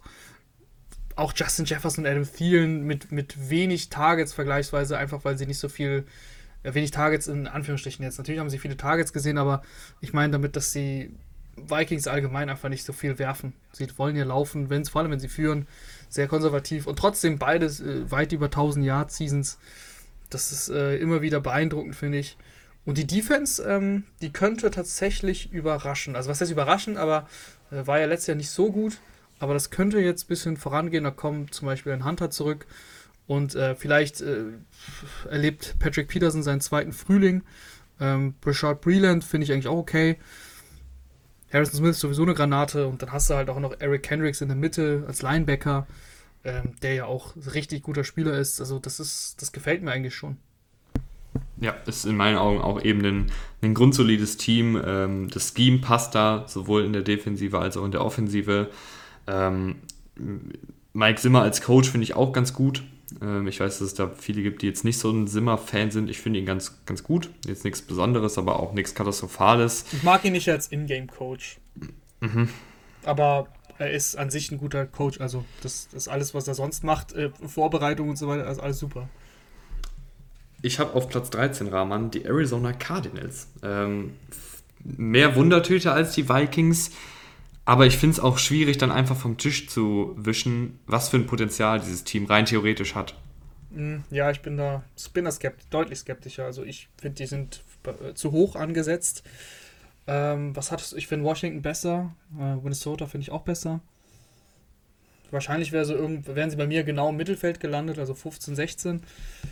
Weil ich einfach jetzt so weit bin, dass ich sage, die müssen mir jetzt was zeigen, bevor ich die Cardinals hype, bevor ich äh, Kingsbury hype, Kyler Murray, ja, das sieht immer ganz gut aus und hübsch aus und ist natürlich auch beeindruckend, wie schnell dieser Mann ist äh, und wie flink und beweglich, aber es hat halt noch nicht, ist, ist noch nicht so weit gegangen bisher und äh, ich glaube, die JJ Watt-Verpflichtung, ähm, das ist schon echt sehr, sehr gut, aber auch ein JJ Watt ist, ist nicht mehr der jüngste ähm, der muss natürlich auch erstmal erstmal fit bleiben über, über das ganze Jahr. Der hat auch gerade, sehe ich gerade, dass er, ähm, äh, dass er eine Verletzung hat, einen Oberschenkel, der zwickt. Also das wird jetzt wahrscheinlich nichts Ernstes sein.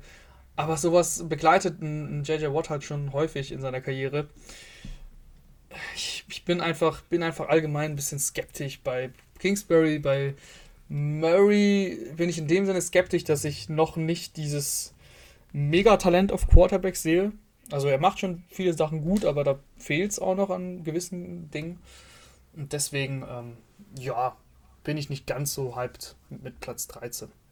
Ich, ich hoffe einfach, da haben wir auch, also wir haben ja über alle Teams eh, wenn ihr dazu zu den einzelnen Teams nochmal ausführlicher was wissen wollt. Äh, es ist jetzt kurz vorm Saisonstart, wenn ihr das hört, könnt ihr gerne nochmal in die Division Previews reinhören. Ähm, wir haben ja ganz ausführlich darüber gesprochen, was Kyler Murray gut macht, was er nicht gut macht und auch, dass es eben auf Cliff Kingsbury jetzt ankommt, diesen nächsten Schritt als, als Head Coach auch zu gehen, in meinen Augen, und da eine, eine gewisse Teammentalität zu etablieren und auch ein Scheme, was noch ein bisschen besser funktioniert. Gerade in der Offensive kann man da, finde ich, noch kreativer werden ähm, mit den Skill-Position-Spielern und auch mit Murray, um auch einfach Murray vor sich selbst zu schützen, dass er beispielsweise nicht so viel über die Mitte machen muss, sondern dass das eben viel über die Außen geht, wo er deutlich, deutlich besser ist. Ähm, und auch, dass der Deep Ball mehr eingesetzt wird, äh, dass ein Hopkins noch mehr rumgeschoben wird. Ich bin gespannt auf die Cardinals. Ich glaube, dass die eine, vor allen Dingen in der Offensive richtig, richtig Gas geben können. Ähm, aber das ist bisher immer auch ein bisschen mit angezogener Handbremse gewesen. Ganz im Gegenteil zum zwölften Team, zu den Los Angeles Chargers. Ähm, mit Justin Herbert war es ja letztes Jahr schon sehr, sehr gut. Ich glaube, dass die Offensive ungefähr gleich bleiben wird, wenn nicht sogar nochmal einen Schritt nach vorne macht, je nachdem, wie Herbert spielt der große Punkt, warum die Chargers bei, Chargers bei mir so hoch sind, ist unter anderem auch der neue Head Coach Staley, weil ich finde, du hast jetzt eine gute Offensive und du hast mit Staley ähm, das Potenzial, mit einem innovativen neuen Defensivscheme auch eine sehr, sagen wir mal, eine gute Defensive zu spielen. Dann hast du, finde ich, ein rundum solides bis gutes Footballteam. Ja, ähm, die Chargers, da habe ich immer Angst vom Chargers-Effekt irgendwas geht immer schief, aber man kann jetzt rein sportlich gesehen, findet man nicht viele Argumente, ähm, da was jetzt gegen zu sagen. Also Top 12 Team. Noch ist Dervin James fit, das ist schon mal sehr, sehr gut. Ähm, der macht diese Secondary deutlich besser, der macht eigentlich diese ganze Defense deutlich besser. Ich bin gespannt, wie sich Kenneth Murray in der Defense da weiterentwickeln kann auf Inside Linebacker. Ähm, aber du hast, du hast einen guten Pass Rush mit Joey Bosa, und du hast eben eine, eine wirklich gute Offense. Wenn, wenn Justin Herbert so, genauso spielt wie letztes Jahr, dann äh, kann für dieses Team auf jeden Fall, kann es da weit gehen. Platz 11 ein Team, was glaube ich bei vielen ein bisschen weiter unten ist, aber bei mir relativ hoch, nämlich die New England Patriots. Oh, die New England Patriots sind auf 11? Mhm. Das ist. Äh, ja. Ist das zu hoch? Das ich finde es nämlich eigentlich. Das ist ein Head-Scratcher, wie man so schön sagt. Da muss ich kurz überlegen, was ich davon halte. Dann überleg mal, während ich äh, schon mal erzähle, warum ich die mhm. auf 11 habe. Ich glaube tatsächlich, dass die Patriots echt für Alarm sorgen können. Ähm, mir gefällt bei den Patriots sehr viel. Ich glaube nicht, dass sie dieses, dieses High-End-Offensivpotenzial haben. Ich glaube, dass weder Cam Newton noch Mac Jones ähm, das unter der Leitung von den beiden jetzt zu so einem absoluten Offensivfeuerwerk kommt. Aber ich glaube, dass egal wer jetzt spielt, ähm, ich nehme mal an, dass Cam Newton in die Saison als Starter geht, das wurde bis jetzt immer so kommuniziert.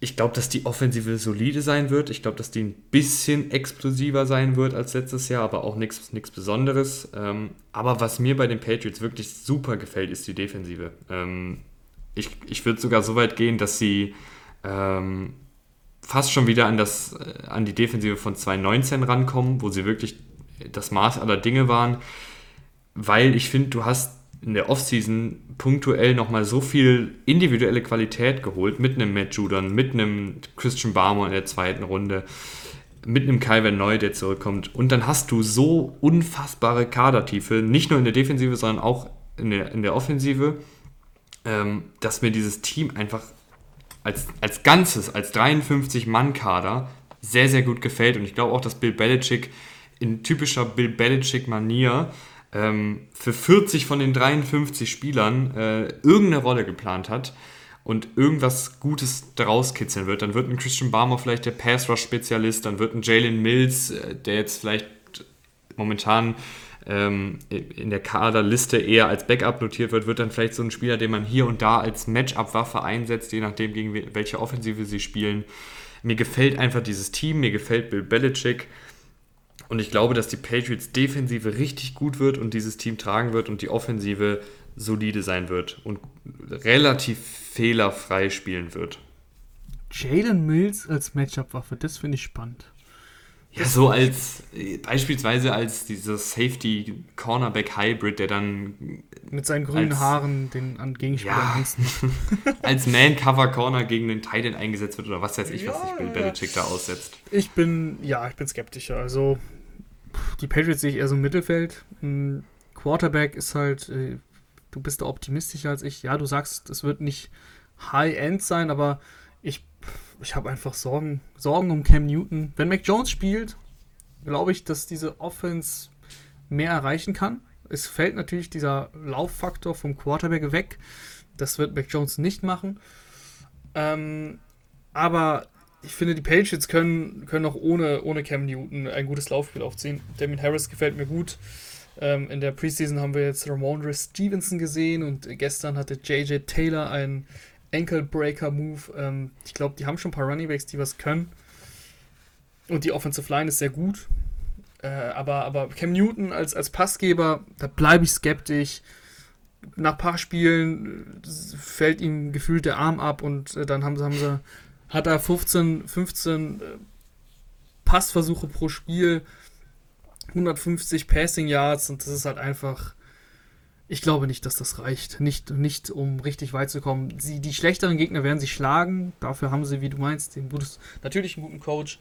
Ähm, das Konstrukt ist gut, weil es tief ist auch. Die Defense ist besser geworden wieder. Aber ganz vorne angreifen, Platz 11 ist ja schon, also das ist schon ziemlich weit oben. Das glaube ich nicht, dass das, dass das reicht. Mhm.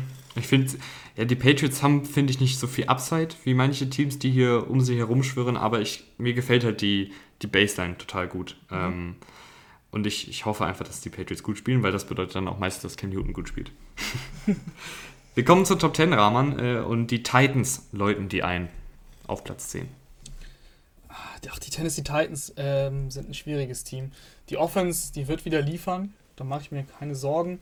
Äh, das Laufspiel um Derrick Henry, das ist natürlich ziemlich gut. Äh, die Addition von Julio, ich glaube, das Play-Action-Spiel, das wird noch mal gefährlicher, das wird noch mal besser werden. Ryan Tannehill hat sich jetzt etabliert in der NFL als äh, Top, Top 12 Quarterback auf jeden Fall. Man kann auch Top 10 Quarterback sagen. Ähm, also über die Offense mache ich mir gar keine Sorgen.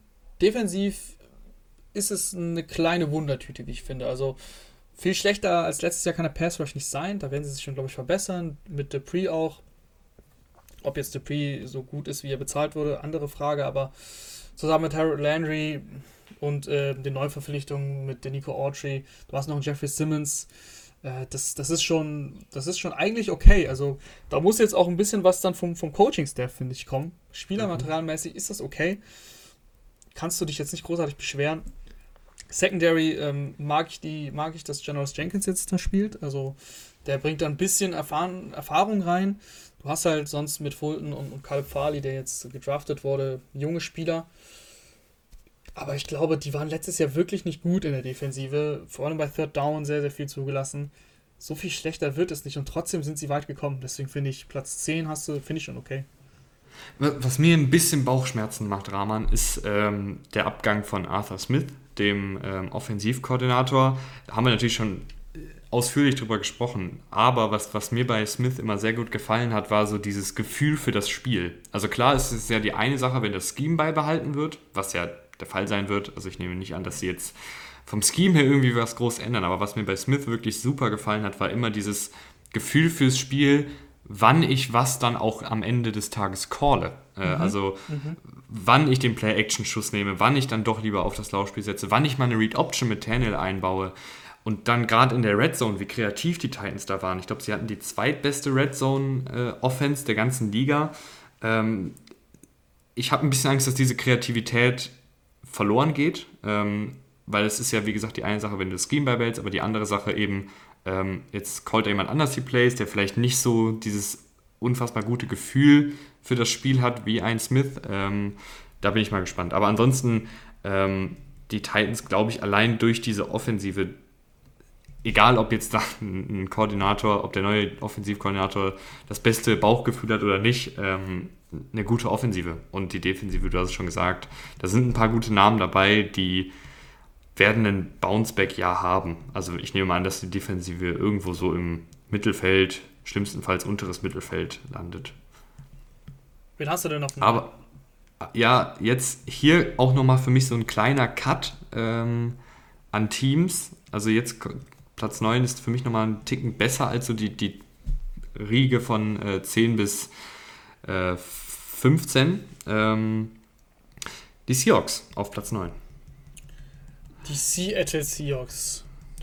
Die Seattle Seahawks, irgendwie ist es jedes Jahr das Gleiche mit den Seattle Seahawks. Jedes Jahr denke ich mir, Russell Wilson, der wird das schon irgendwie rocken und das macht er dann auch äh, meistens sehr gut. Aber drumherum geht eigentlich einiges besser. Also du hast auch aktuell auch hier wieder blöd, ähm, am 20. August, aktuell hast du es noch, dass äh, Dwayne Brown äh, ja so ein bisschen im, Streikmodus ist. Er will irgendwie nicht, er will mehr Geld. Ich weiß jetzt nicht, nicht so genau, ob er, ob er zu Saisonbeginn dann auch wirklich spielen wird, aber ich, ich denke mal, dass sie sich da schon irgendwie einigen. Ähm, ansonsten Offensive Line, Solala, ähm, Receiver sind gut, Running Back, ähm, Chris Carson solide, aber die Defense, äh, hat sich halt nicht so viel getan zuletzt im Jahr. Ich weiß nicht, äh, ob du nicht da echt eine, eine Prime von einem wirklich richtig guten Quarterback so ein bisschen verschwendest, weil Russell Wilson kann dieses Team weit bringen, aber irgendwo sind sie dann am Ende, am Ende des Tages einfach limitiert, ähm, weil Russell Wilson auch nicht alles alleine lösen kann. Und auch wenn Metcalf äh, gehypt wird, hat auch Metcalf noch Schwachstellen in seinem Spiel. Da ist nicht alles ähm, so, so gut, wie sein, wie sein Körper aussieht. Ähm, von daher. Ist War das eine Anmache? Ja, ja, ja. Den Körper hätte ich gerne. Nee, ähm, ich weiß nicht. Ich, ich, tue mich bei den Seahawks einfach schwer. Die könnten doch viel mehr. Die haben kein Problem ja, es ist, Quarterback. Es und, ist ja. Mhm. Und, und, es ist ja, ja ein Jahr aus. Es ist ja, ja, ein Jahr aus, so ein, so ein Team, was halt immer äh, oben mitspielt, aber nie dann durch die Bank weg die individuelle Klasse hat auf allen Positionsgruppen, um wirklich ein, ein absolutes Top-Team in der Liga zu sein. Ähm, das waren sie mal, ähm, als sie den Letz-, das letzte Mal den Super Bowl gewonnen haben, weil sie da eben auch eine richtig, richtig starke Defensive hatten. Ähm, und hier auch wieder die Frage, jetzt ist auch Allen Smith entlassen worden vor einigen Tagen oder Wochen. Ich habe so ein bisschen das Zeitgefühl verloren. Der Pass Rush gefällt mir jetzt noch weniger. Der bestand eh aus Rotationsspielern, aber da habe ich noch gesagt, okay, du hast hier einen Pass-Spezialisten mit, mit Smith ähm, und du hast ein paar ältere Routiniers, die, die Pressure geben kann, aber du, jetzt hast du halt irgendwie so einen Pass-Rush. Ja, es sind ein paar Namen dabei, aber sind das jetzt wirklich Spieler, die. Also da fehlt mir so ein bisschen der Superstar-Faktor und ich glaube, dadurch, dass sie jetzt wieder ein bisschen limitierter sind im Pass-Rush, muss Jamal Adams wieder viel blitzen. Erstens wird er dann wieder ganz schön viele Memes abbekommen, aber auf der anderen Seite glaube ich auch, dass ein Jamal Adams in Coverage deutlich wertvoller ist, obwohl er letztes Jahr äh, kein gutes Jahr in Coverage hatte. Ich glaube, dass, dass Adams ähm, in Coverage einen Schritt nach vorne macht, aber ich denke auch, dass er wieder als, als Pass-Rusher absolut missbraucht wird, ähm, weil er halt, äh, weil, weil halt sonst mit vier Mann kein Druck entsteht. Ja, ähm, ich weiß nicht, ob ich das so sehe wie du. Ich glaube, ich, also ich mag Jamal Adams als Pass-Rusher. Ja, aber nicht so oft. Ja, ja, du, brauchst ihn halt. Das ist halt das Team. So ist es. Es ist halt kein, kein Überraschungsmoment mehr, wenn, wenn Adams äh, den, den, den Passer rusht. Das ist äh, leider, ja, das gehört zum Spiel. Das wissen jetzt auch die Gegner. Schauen wir mal, aber im Endeffekt ist es ein Trauerspiel mit den Seahawks, weil sie das Potenzial mit dem Quarterback immer haben, um, um den Super Bowl zu spielen. Und sie sind aber in der NFC halt nicht in den, also lass mich kurz überlegen. Ja, sie kratzen maximal an Top 3, aber also am, also am dritten Platz, aber auch das eher nicht und bei dir ja auch nicht im Power Ranking. Mhm. Platz 8 und Platz 7 tatsächlich die Division-Konkurrenten. Also Platz 8 habe ich die 49ers. Ähm, ich liebe halt Kyle Shanahan, du liebst ihn noch mehr als ich. Ähm, das ist eine klare Anmache. ähm, aber auch hier auf Quarterback Fragezeichen. Natürlich nicht ganz so große Fragezeichen wie bei den Broncos äh, oder, oder bei den Giants oder wem auch immer. Ähm, aber dennoch Fragezeichen, was mich jetzt noch so ein bisschen davon abhält, die 49ers wieder komplett in diese Elite-Riege zu packen. Ja, es muss halt, also man vergleicht es gerne mit der Super Bowl-Saison. Es muss perfekt laufen, es muss alles perfekt laufen, damit Jimmy Garoppolo eben ein Team so weit bringen kann die haben in, im Championship-Game hat äh, Jimmy Garoppolo achtmal den Ball geworfen. Also so muss es halt laufen. Ähm, dann ist es auch kein, kein Thema für Jimmy G. Du hast natürlich das, das Auffangbecken mit, mit Trey Lance, der natürlich, äh, sollte es nicht laufen, mit Jimmy G reinkommen wird. Da sind wir uns alle sicher. Vielleicht startet er sogar schon Woche 1. Ähm, kann auch sein. Aber auch ein Trey Lance äh, wird Schwierigkeiten haben. Der wird seine Highlight-Plays haben, hat er jetzt schon in der Preseason gezeigt, aber auch Trey Lance wird einfach ein paar Schwierigkeiten haben in dieser Liga. Das ist, das ist normal. Trey Lance hat nicht so viel Erfahrung auch im College sammeln können, gegen wirklich schlechte Mannschaften gespielt, schlechte Gegner gehabt. Also Quarterback ist natürlich ist, ist ein Fragezeichen, aber es gibt halt keine andere Offense, keine andere Mannschaft, die es einem Quarterback so leicht macht, wie, wie eben Kyle Shanahan da wird es viele, viele einfache Plays geben. Es wird viel übers Laufspiel gehen. Deswegen ist es nicht ganz so entscheidend wie eben bei den Broncos, ähm, wo wir bei dem Offensive äh, Scheme jetzt uns nicht so sicher sind wie hier, logischerweise. Äh, und die Defense, die ist eigentlich wieder, wieder komplett zurück. Noch, hoff, also ich hoffe, dass sie auch fit bleiben in der, in der Saison und dann haben wir auf jeden Fall die Möglichkeit, dass die wieder genauso äh, explosiv sind wie eben 2019 einziges Fragezeichen da für mich noch ein bisschen die Secondary und auch hier ähm, Saleh ist weg und Saleh, habe ich ja eben schon gesagt, ist jemand, der auch viel von den Rotationsspielern ähm, rausgekitzelt hat an Potenzial, an, an Qualität. Vielleicht machen sie da einen Schritt zurück, aber dann ist mir die Offensive trotzdem noch gut genug. Also selbst wenn jetzt Garoppolo spielt, ist das ja keine komplett inkompetente Offensive. Sie ist halt einfach nur in, ab limitiert. und an limitiert.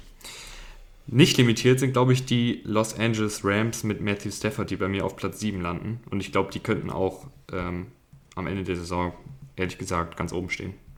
Ja, hatten wir ja jetzt schon ähm, in der Folge, wo wir über Coach of the Year gesprochen haben, hatten wir ja auch beide schon McVay. Ähm, Matthew Stafford freue ich mich natürlich extrem drauf, macht diese Offense sofort klar besser.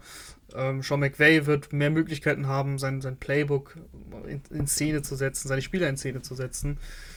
Du hast ein paar Waffen hinzugefügt. Ich, ich hoffe, dass Deshaun Jackson ein bisschen fit bleiben kann und nicht nur ein Spiel hat, wo er fünf Bälle für 150 Yards und zwei Touchdowns fängt und dann wieder auf IA landet. Ähm, aber ich glaube, dass so ein, so ein Spieler wie Deshaun Jackson, der passt perfekt zu Matthew Stafford. Ähm, da wird Sean McVay auch Möglichkeiten haben, den einzusetzen. Und der hat immer noch den Speed, obwohl er eben was älter geworden ist. Der hat immer noch einen echten extremen Speed. Du hast eben Tutu Atwell ähm, gedraftet. Der wird auch seine, seine, äh, seine Memes, seine Memes nicht, seine Snaps, seine Snaps bekommen und auch seine, seine Trickspielzüge und der wird auch ein paar Big Plays machen. Da kann Sean McVay, glaube ich, echt tief in die Trickkiste greifen. Und defensiv, ja, Staley ist weg. Aber du hast ein gutes Cornerback-Duo. Du hast äh, einen, also hast den besten Pass-Rusher der Liga mit, mit Aaron Donald. Oder den besten Verteidiger der Liga, kann man auch so sagen. Ähm, ich glaube, da ist die Baseline schon relativ hoch, allein mit der Secondary und mit, mit Donald, der einfach seine Mitspieler auch besser macht. Und äh, hier haben wir jetzt, ich habe jetzt schon oft gesagt, ja, Koordinator XY ist weg und das könnte schlecht sein, aber Sean McVay ist auch wirklich sehr gut darin, äh, sein Coaching-Staff aufzubauen. Also es sind ja wirklich schon einige äh, Sean McVay Koordinatoren oder Positionstrainer zu prominenteren Rollen berufen worden und ich, ich habe auch hier wieder vollstes Vertrauen, dass, dass Sean McVay da ähm, einen guten Nachfolger gefunden hat. Und die Rams, ja, die gefallen ist mir einfach nicht, gut. Ist es nicht Raheem Morris? Äh, ja, ja. Ah, also, also Raheem Morris hat in Atlanta einen guten Job gemacht. Ähm, als er Head Coach wurde, beziehungsweise ähm, auch als er die Plays dann gecallt hat in der Defense, haben die sich schon echt verbessert. Ich glaube auch, dass ja. das äh, ein guter Ersatz ist. Wir kommen zu Platz 6, Rahman, zu Baltimore. Finde ich fair, aber die Browns hast du noch nicht. Die Browns kommen noch. Und das ähm, ja, das kann man so sehen. Die Browns haben einen sehr guten Kader, aber ich rede jetzt erstmal über Baltimore. Ähm, aktuell in der Preseason echt ein paar Probleme mit Verletzungen auch. Das ist äh, ein bisschen schwierig gerade. Eigentlich sind alle Receiver angeschlagen. Offensive Line ist auch noch nicht äh, komplett fit, aber ich meine, das wird schon, hoffe ich, bis zur Saisonstart, das wird schon. Äh, und dann hast du halt äh, deine, deine Receiver verbessert. Du hast äh, Lamar jetzt endlich mal wirklich Waffen gegeben du hast eine bessere Offensive Line, was für mich das entscheidende Problem letztes Jahr war. Ähm, ich hoffe, dass, dass Bradley Boseman auf Center wirklich funktioniert. Da bin ich einfach noch skeptisch, weil, ähm, ja, weil er das halt ansonsten nicht gespielt hat ähm, bei, den, bei den Ravens. Es war eine, eine sehr extreme Snap-Problematik letztes Jahr. Ob das jetzt besser wird, ich hoffe es. Äh, ansonsten, wie gesagt, aber ist die Offensive Line besser. Ronnie Stanley kehrt zurück. Ähm, Spieler wie Patrick Ricard, der dann am Ende verletzt war. Nick Boyle wird im Laufe der Saison zurückkehren. Auch ein wichtiger Tight End, der im, Block, äh, im Blocken wirklich sehr, sehr gut ist. Ähm, Mark Andrews ist jetzt nicht der Blocking Tight End. Also die Offense wird besser werden. Ich erwarte mir viel von J.K. Dobbins. Ich glaube zusammen mit Lamar Jackson, ähm, dass die beiden da äh, zu zweit über, über 2000 Rushing Yards hinlegen. Beide, beide sehe ich da über 1000 Yards. Ähm, und die Defense äh, ist wie immer wie immer brandgefährlich. Sehr, sehr, wie immer, kreatives äh, Scheme, aber auch die Spieler sehr erfahren. Das ist natürlich, da muss man aufpassen, ne? nicht, dass die, dass das ähm, im Endeffekt ja nur noch Namen sind, die aber ihre Leistung nicht bringen. Also Calais Campbell oder Derek Wolf, Brandon Williams.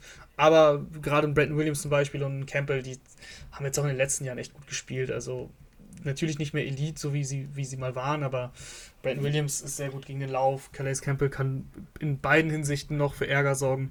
Und du hast eben auch junge Spieler, die dahinter kommen. Du hast eben Owe, den sie jetzt gedraftet haben. Ähm, ich bin sehr, sehr gespannt auf Thais Bowser. Ich bin wahrscheinlich der größte Thais Bowser-Fan. Ähm, aber da, da, bin ich wirklich gespannt, wie, wie, wie er sich weiterentwickeln kann. Äh, der ja sehr, sehr sehr, sehr variabel auch einsetzbar ist, gut in Coverage, aber auch eben Druck auf den Quarterback ausüben kann. Und Patrick Queen war letztes Jahr auch nicht gut. Also das, das muss eigentlich auch jetzt besser werden. Und ja, die Secondary ist sowieso sehr gut. Die beste Secondary der Liga, würde ich sogar sagen. Hm, ja, weiß ich nicht, ob damit die Patriots oder äh, die Browns nicht noch einen Ticken besser gefallen. Äh, aber klar, auch hier wieder Kadertiefe gefällt da mir auch sehr, sehr gut. Ich will mir, ich, ich will von den Ravens kommende Saison eigentlich nur sehen, dass sie nicht nur die, die schlechten Teams verprügeln können, ähm, sondern dass es jetzt vielleicht auch mal bis zum Super Bowl oder bis zur Conference Championship Runde geht. Ähm, ja, und Lamar Jackson ja. dieses Team dann auch als Passer äh, tragen kann.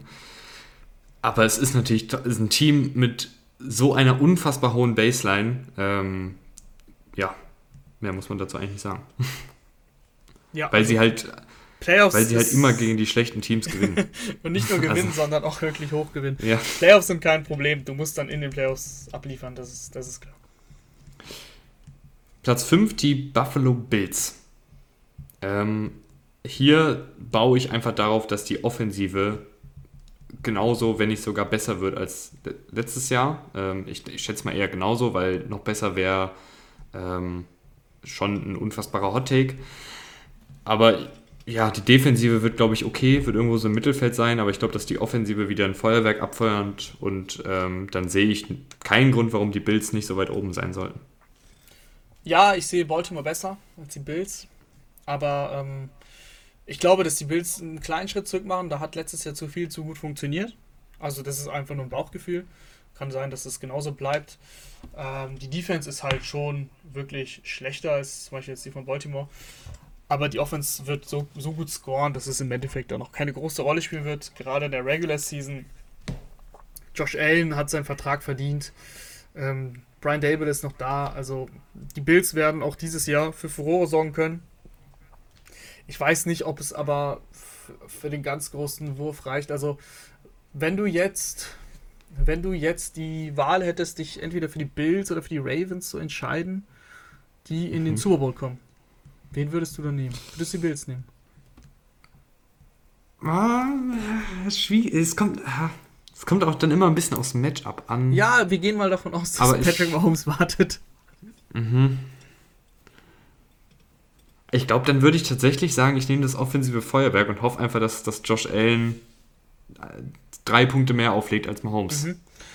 Ja, ich finde es auch, find's auch spannend. Ähm, ich glaube nicht. Ich glaube, dass, wie gesagt, dass es so ein bisschen rückläufig sein wird. Zumindest so, also, weiß, was ich meine. Jetzt wird jetzt nicht wieder der Mhm. alte Josh Allen werden, aber da hat letztes Jahr schon sehr, sehr viel, sehr gut funktioniert.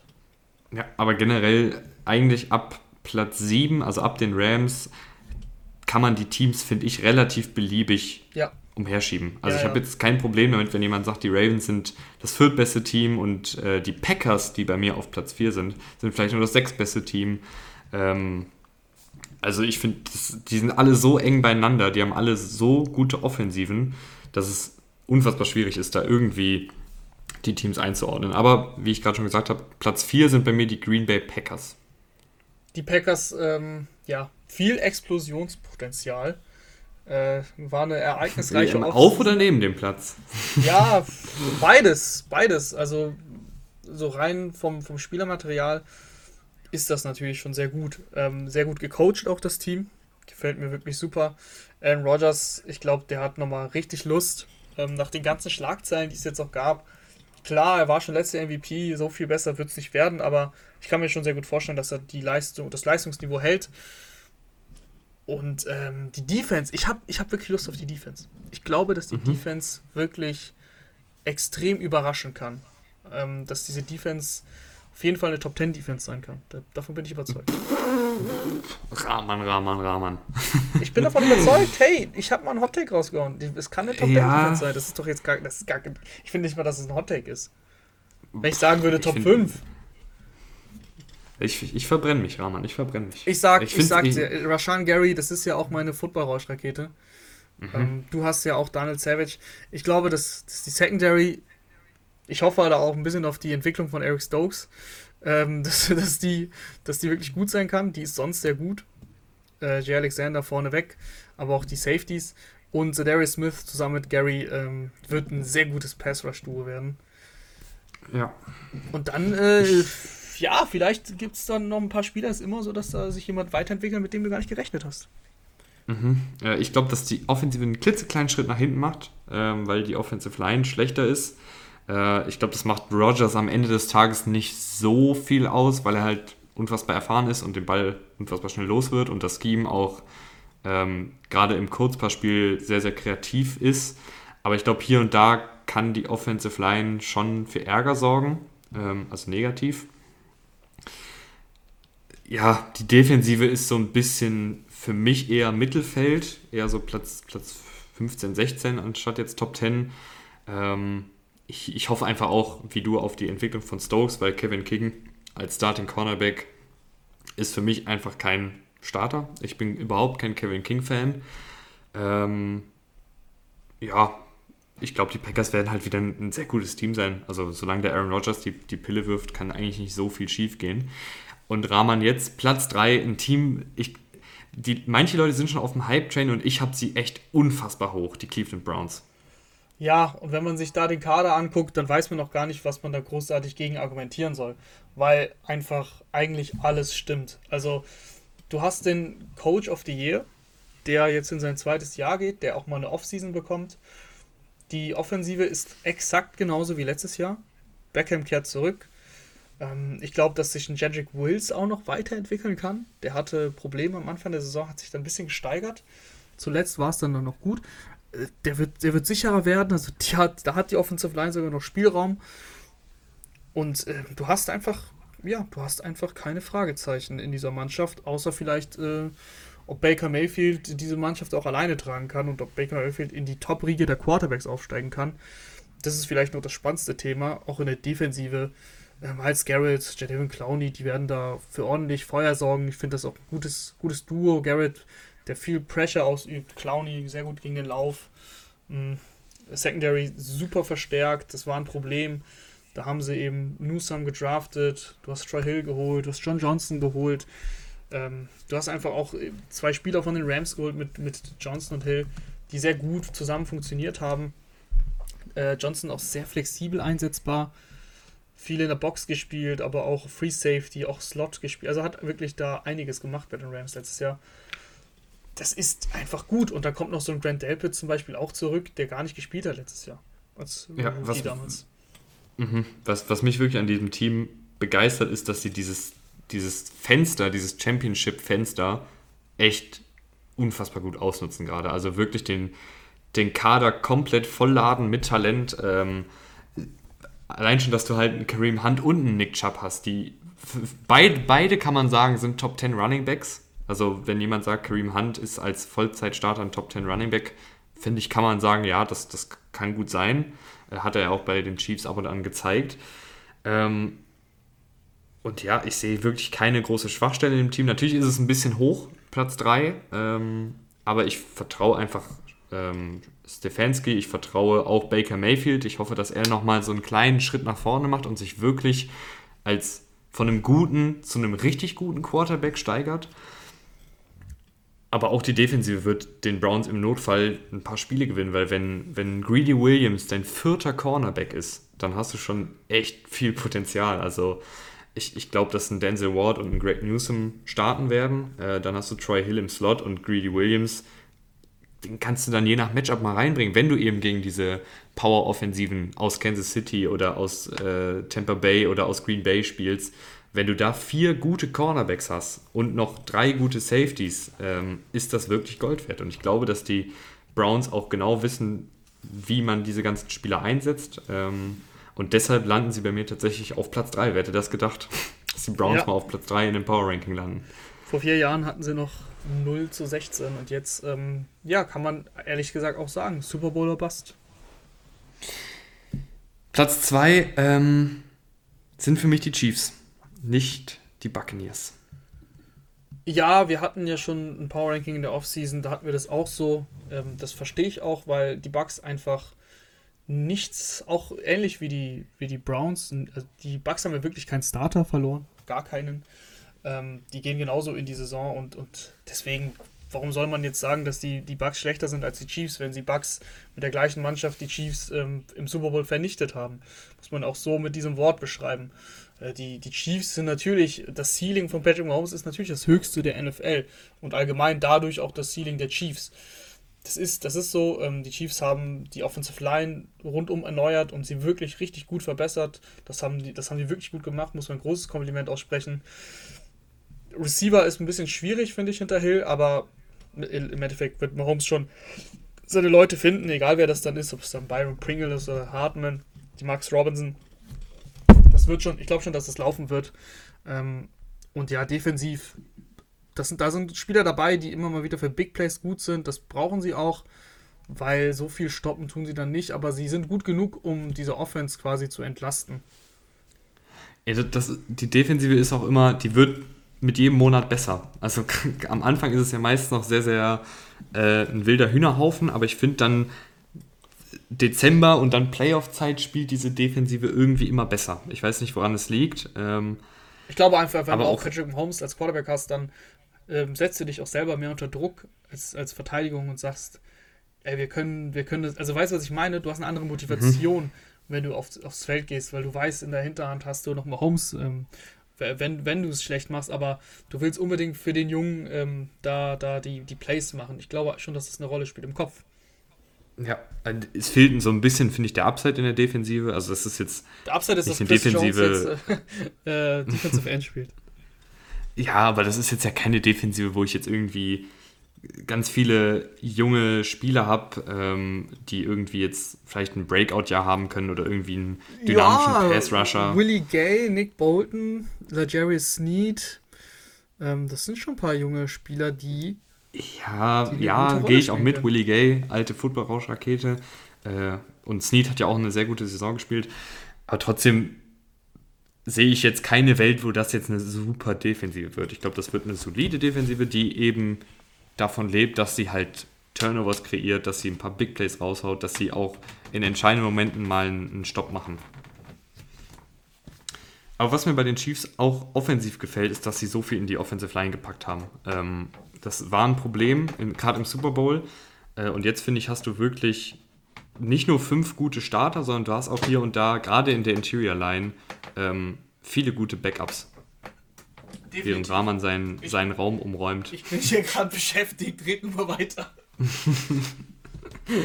ja, so viel gibt es eigentlich gar nicht mehr zu sagen, Rahman, ähm, weil wir sind jetzt bei den Buccaneers angelangt und auch hier, ähm, du hast gerade schon eben gesagt, die 22 Starter sind zurückgekehrt, aber auch die Kadertiefe ist ja super. Also du, du hast ähm, du hast drei gute Tight Ends beispielsweise mit Gronkowski äh, und mit Howard und auch Cameron Braid, obwohl der jetzt nicht sonderlich dynamisch ist, aber trotzdem ein guter Tight End. Du hast ähm, fünf, sechs gute Receiver, die mir gefallen, die je nach Matchup dann wahrscheinlich auch eingesetzt werden. Also Mike Evans und Godwin sind ja wahrscheinlich gesetzt, aber vielleicht wirfst du hier und da mal je nach Matchup einen Scotty Miller rein, hier und da mal einen Antonio Brown rein und auch einen Jalen Darden, Viertrunden-Pick, der mir wirklich richtig, richtig gut gefällt, aber wahrscheinlich das, das Feld an sich nicht sehen wird. Ähm, ja, was soll man groß zu diesem Bucks-Team sagen? Ich weiß nicht, ob Tom Brady, man, man will ja gar nicht, man traut sich ja nicht zu sagen, dass er einen Schritt zurück macht. Ich sehe auch jetzt keinen, keinen Grund, warum er einen Schritt zurück macht. Im Gegenteil, ähm, das weitere Jahr im Scheme, ja. wo er ja wirklich selber gesagt hat, er, hat, er hatte am Anfang Probleme und das hat man ja auch gesehen, das hatten wir auch äh, angemerkt ich glaube nicht, dass es jetzt noch so viel besser wird, aber wenn er das Niveau halten kann, ähm, mit dem er die Saison beendet hat, dann ist das ja eine richtig, richtig gute Offensive und die Defensive unter ähm, Todd Bowles ist ja auch unfassbar gut besetzt und auch sehr, sehr, sehr gut. Definitiv. Also die Bucks, das, das ist, sie sind der klare Favorit. Ich glaube, Brady wird wirklich eine Schippe drauflegen. Bin ich mir echt sicher. Ähm, eben mit, mit der Offseason und du hast es eben gesagt, er hatte Probleme am Anfang. Es wurde immer besser. Es war dann die Krönung, war dann der Super Bowl. Es gibt einfach keinen Grund, warum es schlechter werden soll.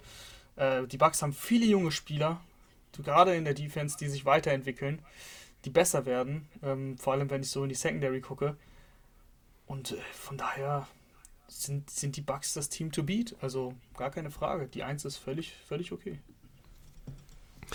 Ja, ich glaube, der einzige Weg, wie die Buccaneers sich schlagen, ist, wenn sie sich selber schlagen. Also vielleicht dann hier und da mal ein Spiel haben, wo sie dann zu aggressiv in der Defensive blitzen und Brady vielleicht zu viel will in der Offensive oder was auch immer.